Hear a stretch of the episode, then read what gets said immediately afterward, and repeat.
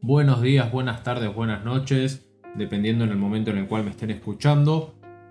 En el podcast del día de hoy que estoy solo, porque no, no está Miguelito ni, ni nadie, eh, va a ser con una temática más orientada a las Pascuas. ¿Por qué? Porque pasaron dos noticias, dos son de Pascuas y una es una noticia rarísima que solo pasa acá en Argentina. Eh, los ubico en tiempo y espacio. Hoy esto lo estoy grabando el día 11 de abril para subirlo el día de mañana, el día 12. Eh, seguimos medio igual que la última vez que grabé. Sigue la guerra, cada vez peor, esperemos que se termine. Y sigue estando el COVID, así que ¿pasó, ¿pasó algo? No. Es como todo sigue igual. Pero pasaron dos noticias, como dije antes, muy relacionadas a las Pascuas. Vamos primero con la negativa, que es el tema de los huevos Kinder. Como todos saben, el huevo Kinder, eh, que es de la marca Ferrero, se vende en todo el mundo, no sé hace cuántos años. Voy a estudiar y voy a hacer un posteo y un podcast al respecto. El podcast no sé, el posteo sí. Bueno, lo que pasó con este mítico huevo Kinder, y más en esta época, que yo digo qué puntería que tienen, eh, lo retiraron del mercado por tener salmonela.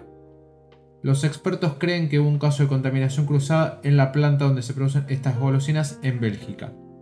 Eh, aclaro, solo pasó en los que en los que llegan a Europa, va, los que son de Europa, perdón. No en el caso de América Latina, porque se producen en, en otros lados, no vienen importados de ahí puntualmente. Acá dice que la salmonela más frecuente es en huevos de gallina, de animal, aclaremos, eh, en carnes blancas y esta semana apareció en un lote de huevos Kinder mini fabricado en Bélgica. Todavía está en investigación cómo habría llegado la contaminación a ese tipo de golosina, pero hay varias posibilidades. Bueno, acá la noticia que estoy leyendo explica cómo, cómo se produce, qué pin que pan. Y acá dice que el chocolate no está entre las listas de los más típicos, pero llama la atención algo que pasa en todo el mundo es la falta de notificación general de la gente que está mal de la panza y por ahí ni siquiera va al médico. Eso lo, decía una doctora que, hablaba en, el medio que estoy leyendo. Que no lo nombro porque no viene al caso y es una noticia mundial. No, hay, no hay contradicciones. Explican la, la problemática que es deshidratación por malestar estomacal. Y bueno, y si tenés este problema, anda al médico y aparte toma mucha agüita. Acá aclaran que raramente es mortal. En niños es más mortal que en adultos, pero igual, eh, si viven en Europa y consumieron huevo Kinder y se sienten mal, por favor vayan al médico. Acá aclaran, eh, las autoridades europeas están investigando el brote de 134 niños eh, que tienen salmonella y todo esto está vinculado a estos huevos. Así que nada, eso es una, una de las noticias. Obviamente acá en Argentina eh, la empresa retiró un lote, el último lote eh, actual, así que esperemos que vuelva pronto porque es una tristeza. Yo compro Kinder cada tanto, pero bueno, salen una fortuna. Bueno, no hay más detalles de ese caso, así que nada, cuídense. Bueno, y ahora vamos con una segunda noticia mucho más divertida, mucho más argenta, como el dulce de leche y como los sándwiches de miga. En este caso es más parecido al de los sándwiches de miga, porque la noticia dice esto. Creó un huevo de Pascua salado y se volvió furor. El emprendimiento argentino Valer Rosé Catering tuvo la idea tras una charla familiar. Hay distintas variedades de sabor, decoración y tipo de pan de miga. O sea, hizo un huevo de Pascua con un relleno de sándwich de miga. ¿Hay algo más argento que eso? Nada. Eh, y como diría el dicho, el que no le gusta, que se joda. Paso a explicar la noticia. De cara a Pascuas, los pasteleros están creando y cocinando huevos acordes a la fecha. Los clásicos de chocolate dulce y amargo son furor. Pero esta vez hubo una estrella, el huevo de Pascua salado, cuya autora es Vale Rosé Catherine. A ver, y acá cuentan. Para los fanáticos de lo salado, originó el huevo de Pascua con pan de miga, blanco o negro, queso, jamón y mayonesa casera. Por favor, esto es una aclaración personal, no hagan mayonesa casera y más en época de calor. Compren una mayonesa que les guste, que sea rica, la marca que quieran. Y, y listo. No usen mayonesa casera porque es un poquito más riesgoso. Es medio similar al caso anterior de la salmonela. Así que eh, cómprenla, por favor. No se quieran hacer los gourmet. Y compren la mayonesa industrial, que es muy rica. Las que son buenas. Las que son medio medio son, no son tan ricas. Acá aclara la chica. En un principio la idea fue furor en la aplicación TikTok. Lo empecé a usar como muchos con el tema de la pandemia. Y la verdad, lo menos que imaginé es que iba a pasar esto. Aseguró a, a un canal. La realidad es que hice los huevos dulces y a la familia le gustaron. Pero faltó mi hermana y después me dijo, ay, a él, por el cuñado, le tendrías que haber hecho algo salado porque no le gusta lo dulce. Es verdad, le digo yo. Podríamos hacer el huevo salado de Pascua, algo totalmente espontáneo como surgió la idea. O sea, bien. Tampoco es. Es que, que descubrió cómo llegar a la luna en 5 minutos. Pero la verdad voy a reconocer que es innovador. Y acá aclaran, además... Uy, se me fue la noticia al diablo. Acá aclara, además de optar por pan de miga blanco-negro, también se puede elegir el gusto y la temática decorativa.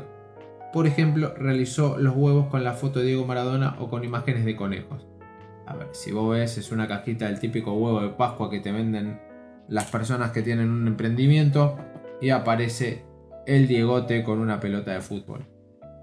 Raro, sí. Novedoso, la forma nada más, porque en realidad es un sándwich de miga.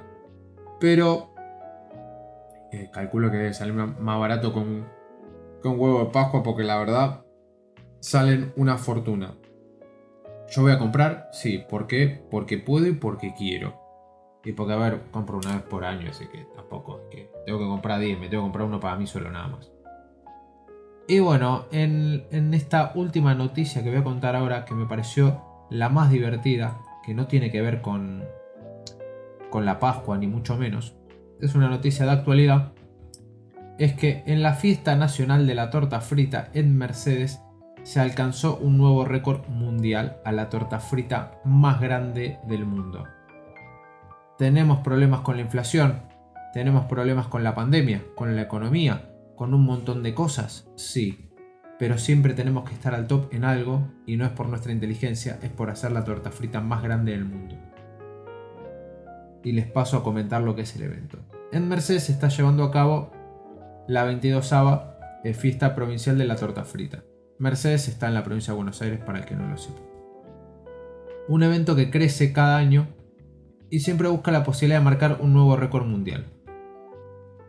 Acá aclara que en la fiesta participaron artesanos, food trucks, eh, puestos agroecológicos y, danzas de la localidad bonaerense. Además se fondos, se recaudaron fondos para los clubes sociales y deportivos. Acá aclara el costo de la entrada que era muy bajo, si 200 pesos es menos de un dólar, 80 centavos de dólar, más o menos. Y acá dicen que el momento estelar de la fiesta fue el domingo, o sea, ayer, que se llevó a cabo el armado, el amasado y la cocción de la torta frita, que tiene unos 5 metros de diámetro y para lo cual se utilizaron unos 120 kilos de harina y se freirá en 1600 kilos de grasa derretida y luego será repartida entre los asistentes. O sea, si se usaron 120 kilos de harina, más o menos habrán utilizado entre 80 y 90 litros de agua, más o menos, o 70. Bueno, sal y demás. O sea que y un poco de grasa, aparte en la mezcla. Calculo que la, que la torta frita habrá pesado unos 200 kilos. Bien, si vieran esto, es una locura. Es como una eh, paella gigante. Rétenme, creo que paella es el plato y aparte el, el elemento en el cual se hace. No sé si se dice paellera, corríjanme. No tengo ganas de fijarme. Pero bueno, lo hicieron en algo así o en un disco gigante. Si ven las imágenes, que no las puedo compartir. Pero se hizo en un disco gigante y lo terminó sacando como una especie de grúa, eh, la cual tenía instalada una, una estructura metálica a modo de, de rejilla con, con fierros cruzados. Y es la cosa más rara que voy a ver en mi vida.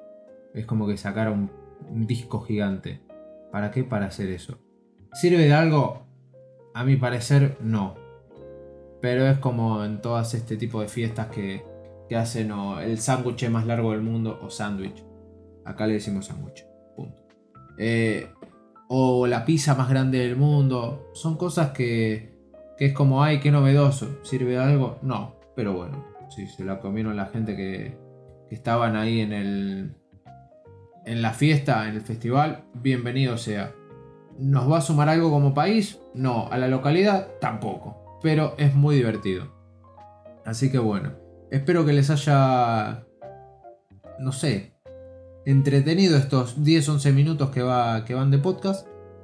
Y nada, nos encontramos, calculo que el próximo martes, con alguna noticia rara, siempre relacionada obviamente a la gastronomía y haciendo ahí como un, como un pequeño llamamiento a, lo que es la actualidad.